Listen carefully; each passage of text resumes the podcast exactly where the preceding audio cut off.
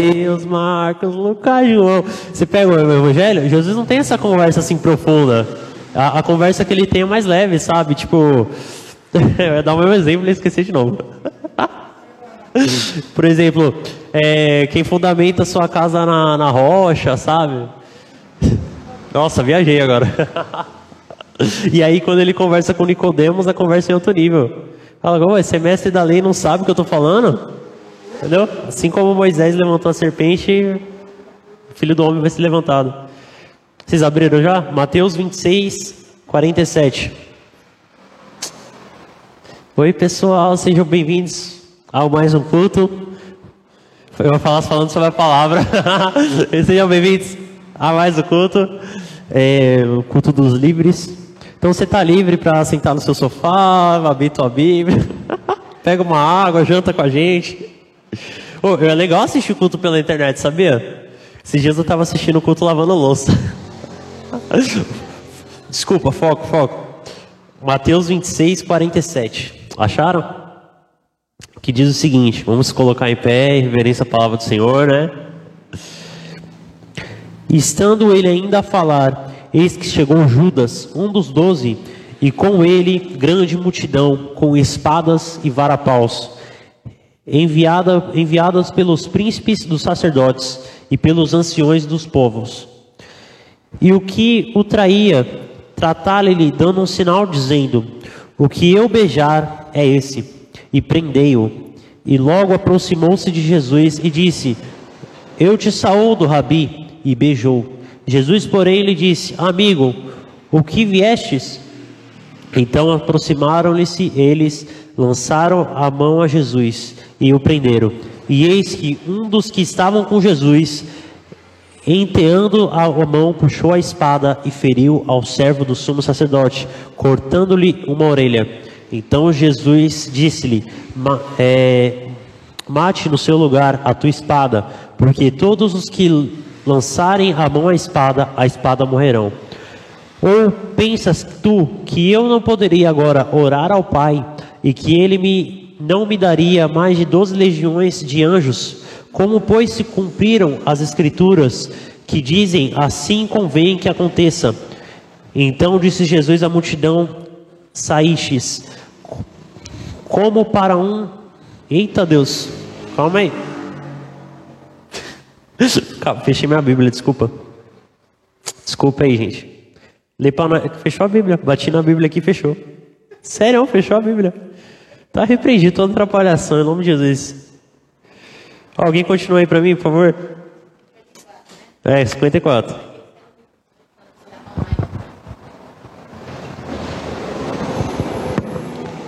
Como, pois, nós como falou alto, como, pois, se cumpririam as escrituras, segundo as quais assim deve suceder? Naquele momento, disse Jesus às multidões: Saíste com espada e porretes para prender-me como a um salteador.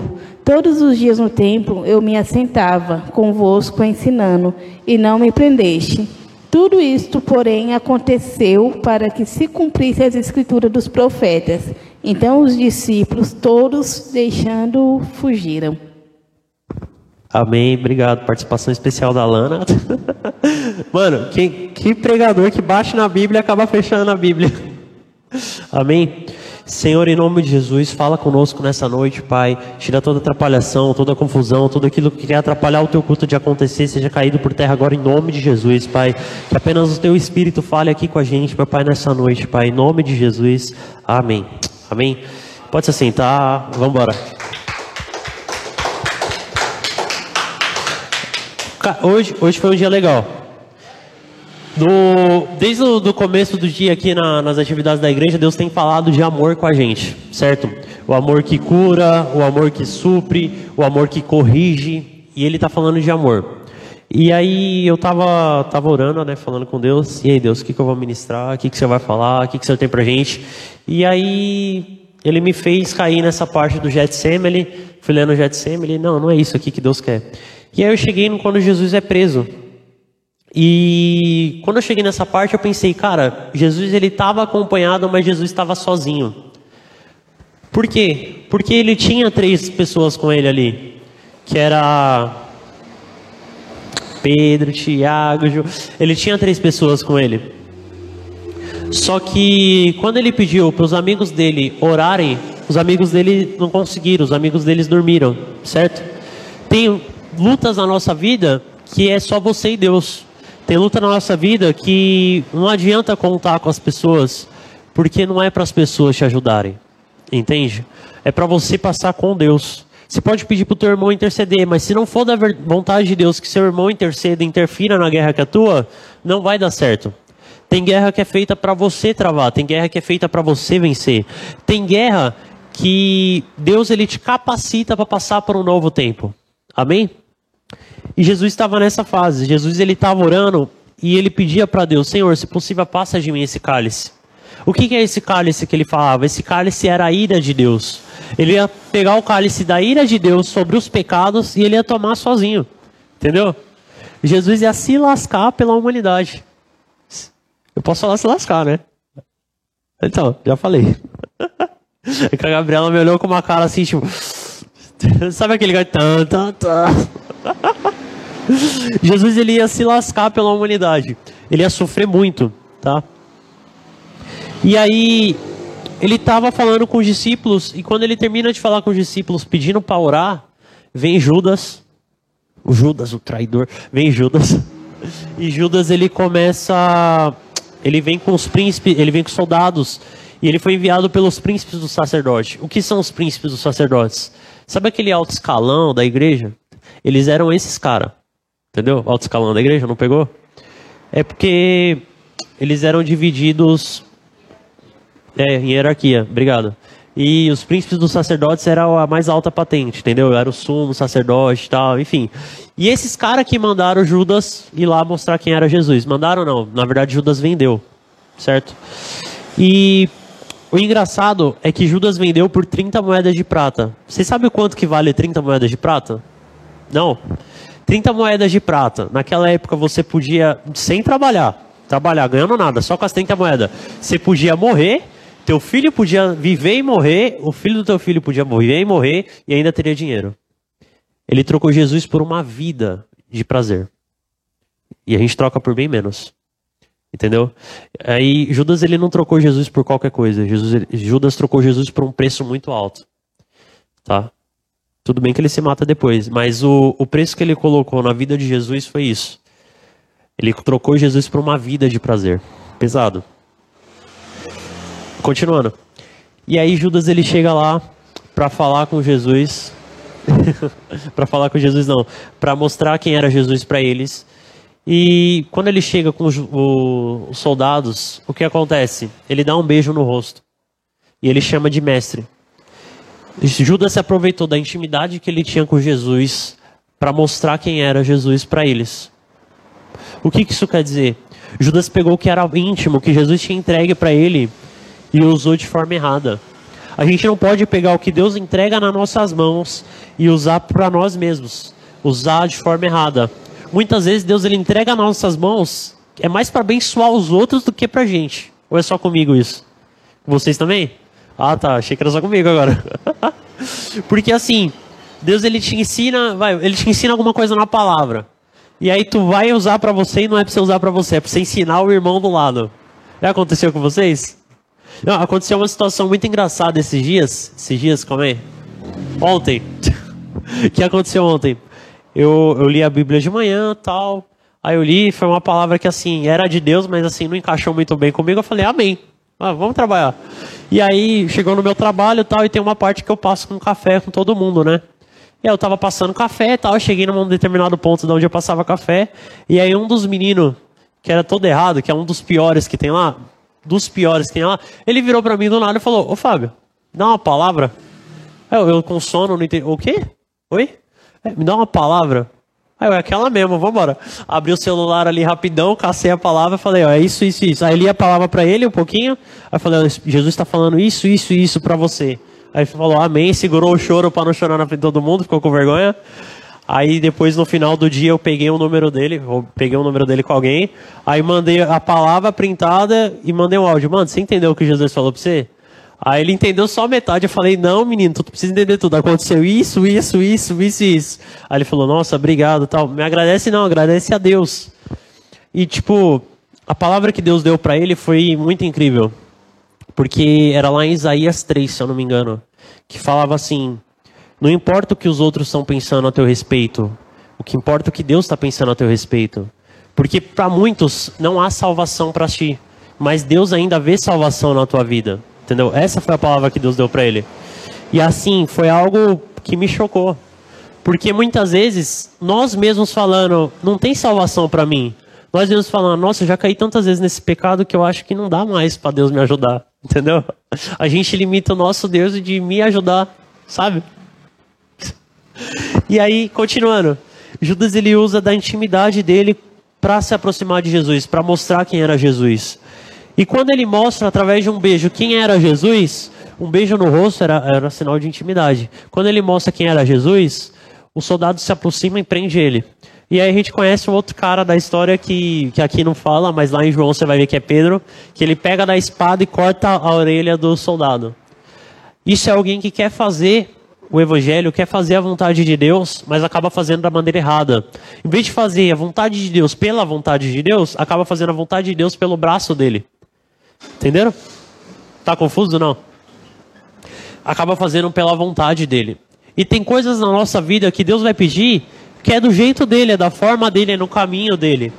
E a gente vai fazer, a gente tenta fazer no nosso braço e não dá certo. Porque tem coisas que não são feitas no nosso braço. Amém? E aí ele fala aquela famosa frase: quem vive pela espada, morre pela espada. Vocês já estão cansados de ouvir isso, tô ligado.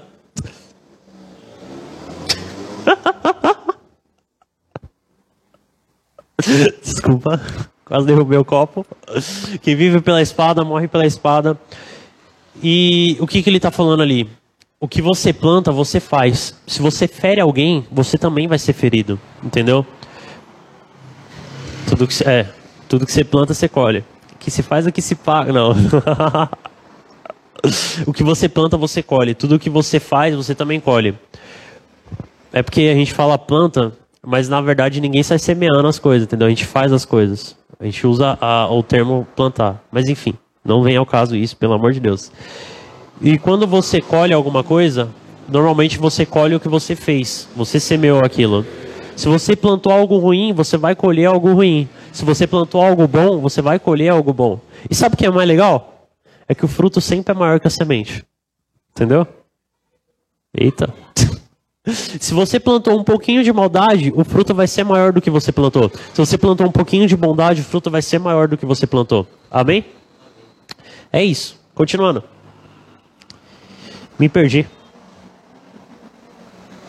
Aí, não, aí Jesus ele, nossa, Jesus do céu. Jesus ele fala um dos negócios mais da hora que fala: "Você ah, não acha que se assim, se eu pedir 12 legiões de anjo, ele não mandaria aqui para me proteger?" Se Jesus pedisse 12 legiões de anjos, ia ou não ia? Ia ou não ia?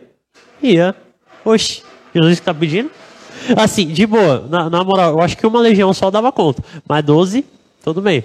Não, uma, eu acho que um anjo só derrubava todo mundo, mas enfim, 12, não precisa. Eu acho que ele mesmo derrubava todo E aí, ele, ele traz ao parecer do Pedro que é o seguinte: eu não preciso de você para nada mas eu quero construir uma história contigo, entendeu?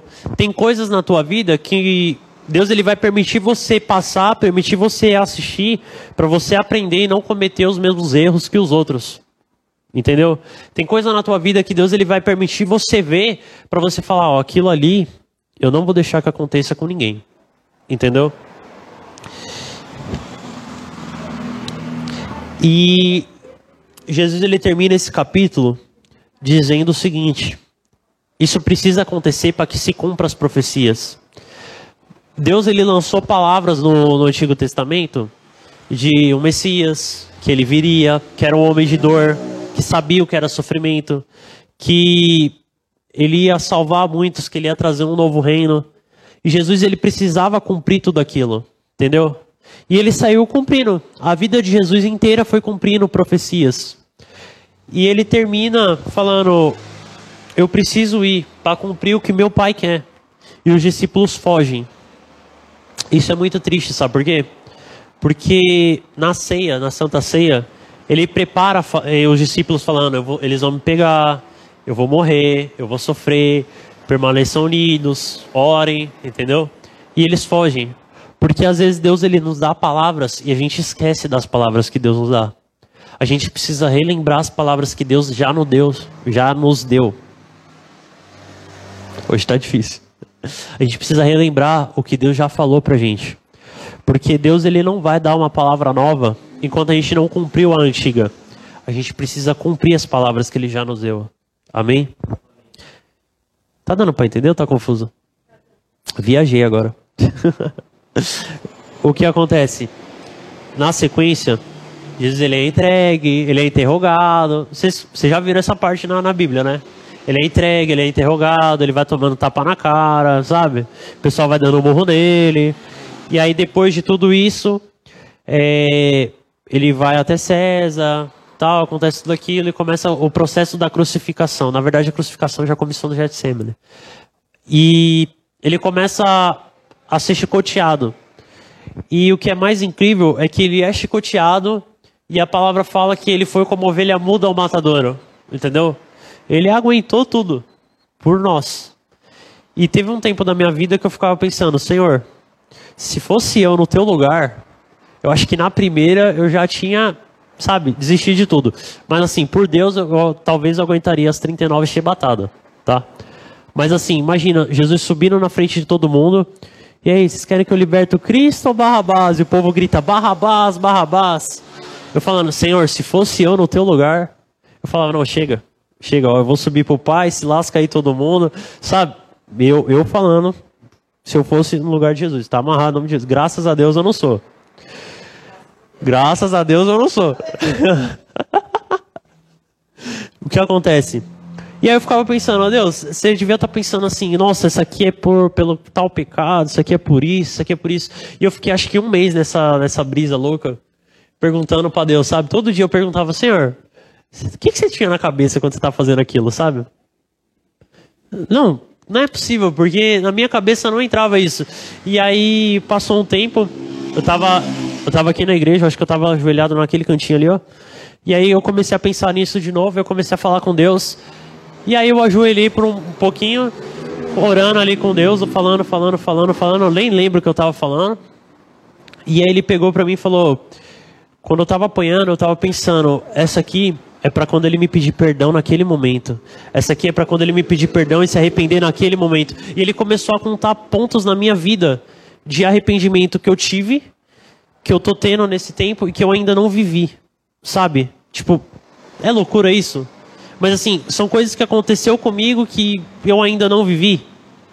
E ele começou a falar: Isso aqui é para quando você estiver em tal lugar e fez isso. Isso aqui é para quando você estava em tal lugar e você fez isso, sabe? E tipo, eu fiquei impactado porque ele sabe de todas as coisas, eu que não sei. Então quando ele me pedia algo, é porque eu falo, mano, ele sabe o que é melhor para mim. Entendeu? Ele passou tudo isso porque ele te ama. E aí eu comecei a tremer ali, joelhado mesmo, não tinha mais força para levantar, eu fiquei, meu Deus. Meu Deus. Meu Deus. fiquei sem palavras, não tinha o que falar. Vou falar o quê? Não, não tenho o que falar é, é um amor tão grande que ele constrange. É um amor tão grande que, que ele te abraça e você fala: Eu não mereço esse abraço. Eu não sei se vocês já passaram por essa sensação de não ter coragem de olhar na cara da pessoa porque você sabe que você está errado. E o pior, a pessoa tá certa e ela fala: Mano, me perdoa. Já, já aconteceu com vocês? Você fica sem, sem jeito, sem reação. Eu acho que se Judas tivesse arrependido, Jesus perdoaria ele. Eu acho que isso é o mais incrível. Porque ele chorou, mas não teve arrependimento. O problema na nossa vida não está quando a gente chora. O problema está na nossa vida quando a gente não se arrepende. Porque não ter o arrependimento não tem como Deus curar, não tem como Deus tratar. Porque a gente não se abriu de verdade. E sabe um negócio interessante? Voltando um pouquinho na Bíblia. Qual que é a diferença de Davi e Saul? Vocês sabem me dizer? Um era segundo o coração de Deus e outro não. Isso não conta. Qual dos dois errou mais? Quem? Davi. Davi errou mais. Davi errou mais. Porque todos os erros de Saul foi tentando acertar. Se você olhar a Bíblia e falar todos os erros de Saul, a maioria foi tentando acertar. acertar. Antes, antes do Espírito Santo sair dele, né? Claro. Só que o que acontece? Saul não tinha arrependimento. Em nenhum momento você vê Saul chorando em arrependimento, pedindo perdão. Em nenhum momento você vê Saul se arrependendo. Samuel, ele rasga o manto de Samuel e, Saul, e fala, Samuel fala para Saul, Samuel fala para Saul, é trocadilho. ele fala, Deus rasgou o teu reino de ti. E demorou anos para Deus tirar o reino de Saul. E em anos ele não se arrependeu. Entendeu? Só que Davi, todos os erros que ele cometeu, por mais ruim que seja, ele tinha o arrependimento, sabe? Ele colocava, ele trocava suas vestes, ele se jogava no chão e falava: Senhor, me perdoa. Os meus ossos secaram quando você tirou meu, seu espírito de mim. Você já tiveram a sensação de pecar, o Espírito Santo sair de você? É horrível. Tipo, é horrível. Não ter o Espírito Santo, viver sem o Espírito Santo. Eu vou, falar, eu vou falar isso, mas assim, é para mim. Eu prefiro não viver. Porque quando eu vivo sem o Espírito Santo, não tem graça a viver. Quando você aprende a viver na presença de Deus, quando você aprende a viver com esse Deus que te ama, esse Deus que te direciona, é, é outro nível, é outra coisa, sabe? É, é um Deus que ele fala, filho, não vai por esse caminho hoje porque eu sei o que vai acontecer aí, vai por mim, você não quer saber. E você fala, não, vou mudar minha rota aqui e vou pelo outro. É, melhor é um Deus que ele cuida nos pequenos detalhes da sua vida, sabe? É um Deus que você chega no trabalho no dia ruim e quase chorando e fala: Senhor, senta aqui um pouquinho, conversa comigo. E aí, ali conversando com Deus, vem o renovo, vem o consolo, vem a transformação. Antes, quando eu era pequenininho, era mais engraçado. eu vou contar isso. Quando eu era pequenininho, eu achava que quem chegava na igreja e ajoelhava era porque, nossa, que servo de Deus, sabe? Porque eu não via muitas pessoas se ajoelhando quando chegava na igreja. E aí passou. E eu cresci. E aí teve um dia que eu estava passando por uns tempos complicados. E aí eu cheguei na igreja, eu ajoelhei e eu comecei a orar. E a oração que eu fiz foi: Senhor, eu não estou aguentando mais, me ajuda. Senhor, me sustenta, Senhor, sei comigo, Senhor. E aí a presença dele foi começando a me encher na igreja. E eu lembro que tava bom louvor, e todo mundo pulando, todo mundo dançando. E eu tava ajoelhado ali, eu fiquei o louvor todo ajoelhado. E aí foi acabando o louvor, e você começa a sentir que está vindo para a palavra. Só que estava tão bom ali que eu falei, Deus, eu não quero levantar daqui, cara. Não, pula a palavra, faz alguma coisa. Eu não quero levantar daqui, me deixa aqui quietinho. E aí eu lembro que a pastora pegou o microfone e ela falou, vamos todo mundo se ajoelhar e começar a orar para Deus. Eu falei, aleluia. eu não queria levantar daqui. E aí eu continuei orando, eu continuei falando com Deus. E quando você se quebranta na presença de Deus, Deus ele não rejeita um coração quebrantado. O que, que, é isso? Quando você se quebranta, quando você age com sinceridade para Deus, Ele não vai te afastar da presença de dele, dele. Não tem como Ele não aparecer para você. Porque quando Deus ele vem e Ele desce na tua frente, é incrível, cara. Eu não consigo te explicar. Você precisa viver isso. Eu não consigo te explicar como é que é sentir a presença de Deus. Eu consigo falar, ah, é um calor no coração, é você se sentir abraçado sem ter ninguém, é você sentir alguém segurando na tua mão e te levando. Mas eu não consigo te explicar assim, falando, sabe? Eu tô seguro, entende? Eu não vou cair porque Ele está comigo, sabe? É, é um sentimento que é como se tudo tivesse alinhado entendeu? Eu tenho uma expressão que eu uso na, quando eu tô falando com Deus, eu falo, mano, eu nasci pra estar tá aqui, né, Deus? Não é possível. Porque é como se tudo se encaixasse, entendeu? E aí, Deus, ele faz as coisas se alinharem na tua vida. Quando você se quebranta, quando você cai o verdadeiro arrependimento, tudo se alinha. Porque o Espírito Santo faz tudo se alinhar. Porque você está alinhado na presença dele. Amém? O Getsemane foi o, momento de quebrantamento de Jesus. Nossa, Jesus era Deus, ele se quebrantou. É, Jesus se quebrantou. Engraçado falar isso, né? Jesus ele se quebranta na presença de Deus. Ele se entrega por inteiro. Quando ele fala, se possível, passa de mim esse cálice, mas sobretudo seja feita a tua vontade, ele está falando, Senhor, eu não estou afim, não quero. Mas se o Senhor quiser, eu vou. Eu vou, eu vou, eu vou. Sabe? Eu vou. Eu não estou afim, mas se o Senhor quiser, eu vou. A nossa oração tem que ser, Senhor, sei lá, hoje eu não queria ir para tua casa, mas se o Senhor quiser, eu vou. Senhor, de verdade, o meu coração não quer falar com tal pessoa, mas se o Senhor quiser, eu vou. Porque a vontade dele tem que ser feita. Amém? Quando a gente fala de evangelho, a gente fala de renunciar a si mesmo. Aquele que quer vir após mim, toma a tua cruz e me siga. O que é tomar a tua cruz? O que é tomar a tua cruz? É você pegar o que você gosta e deixar de lado por Jesus. É você pegar o que você não gosta, que ele vai te pedir e realizar por ele. Entendeu? É você agir em amor, porque Ele te amou.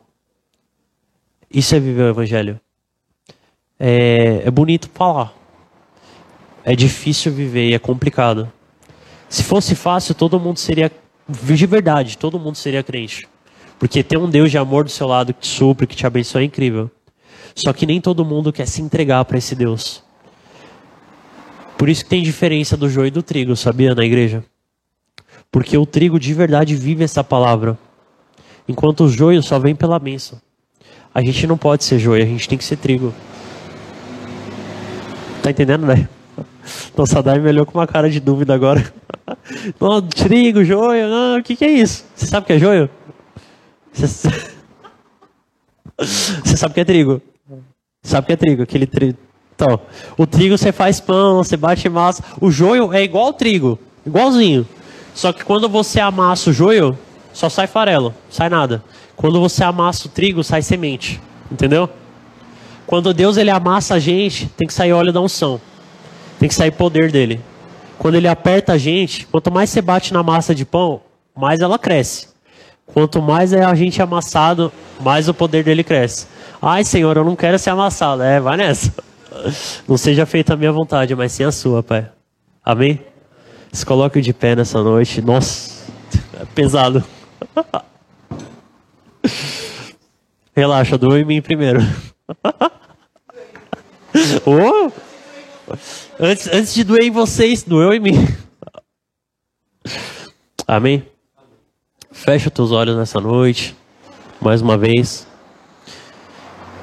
É, começa a colocar na presença de Deus as suas vontades que impedem de realizar o que ele tem. Porque realizar o que ele tem tem que ser mais importante do que a tua vontade. É, é pesado, é complicado falar isso, mas assim, quando você entrega para Deus a tua vontade, você está ofertando algo incrível. Você está ofertando algo sincero. Você está ofertando algo que ninguém pode entregar. É como entregar um Isaac. Sabe o que é o Isaac? É aquilo que ninguém pode entregar para você, é aquilo que para você tem valor, entendeu? Mas que muitas vezes faz mal. Entrega o Isaac nessa noite. Amém? Senhor, em nome de Jesus, nós queremos entregar, Pai, aquilo que ninguém pode entregar por nós. Senhor, recebe a nossa oferta, Pai, a nossa vida. Transforma nossas vidas, meu Pai, em nome de Jesus, Senhor. A gente quer o teu amor, a gente quer viver as suas bênçãos, a gente quer, Pai, estar mais próximo de ti. Mas a gente não quer, pai, estar tá flertando com o mundo, a gente não quer estar, tá, sabe, envolvido com as coisas do mundo, Senhor. Traz a limpeza no nosso coração, a limpeza no nosso interior, a limpeza na nossa mente, Pai. Tira, Pai, as correntes, as cadeias, Pai. Quebra os velhos hábitos de prisões. Porque muitas vezes o Senhor liberta a gente da prisão e a gente continua voltando para o jugo de escravidão, Pai. Nos perdoa, santifica, Senhor. Em nome de Jesus, Senhor. Recebe o nosso coração nessa noite. Recebe, Pai o, o que é mais precioso da gente nessa noite, Senhor. Traz a libertação, traz a cura, traz a transformação, Senhor. Em nome de Jesus, derrama do teu sangue nas nossas vidas, meu Pai, para que a gente possa viver um novo tempo, Senhor, que o Senhor está trazendo para esse mundo, meu Pai. Derrama do teu óleo, Pai, para que a gente possa estar tá realizando o que o Senhor tem nas nossas vidas, Pai. Porque tem coisas na nossa vida que só a gente pode fazer, porque o Senhor deixou, colocou para nossas vidas, Senhor. Em nome de Jesus, Pai. A gente não quer atrapalhar o teu propósito, a gente não quer atrapalhar, Pai, o que o Senhor tem feito para cada um, Senhor. Em nome de Jesus. Perdoa, Pai, as obras que estão atrasadas, Pai, nas nossas vidas. Perdoa, Pai, aquilo que nós atrapalhamos, aquilo que nós colocamos acima de Ti, Pai. Perdoa, Pai, tudo aquilo que foi idolatria nas nossas vidas, meu Pai. Traz a limpeza, traz a transformação em nós, Pai. Em nome de Jesus. Nos ensina a viver esse evangelho que o Senhor tem para nós. Nos ensina a viver, Pai, por Ti. Em nome de Jesus, Pai. Amém. Amém.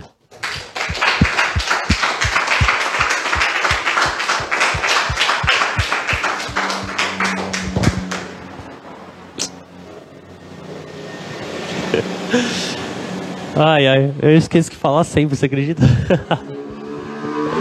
Não, eu, eu, eu chego no começo do culto, ó, é para falar isso no final. Aí chega aqui e eu esqueço.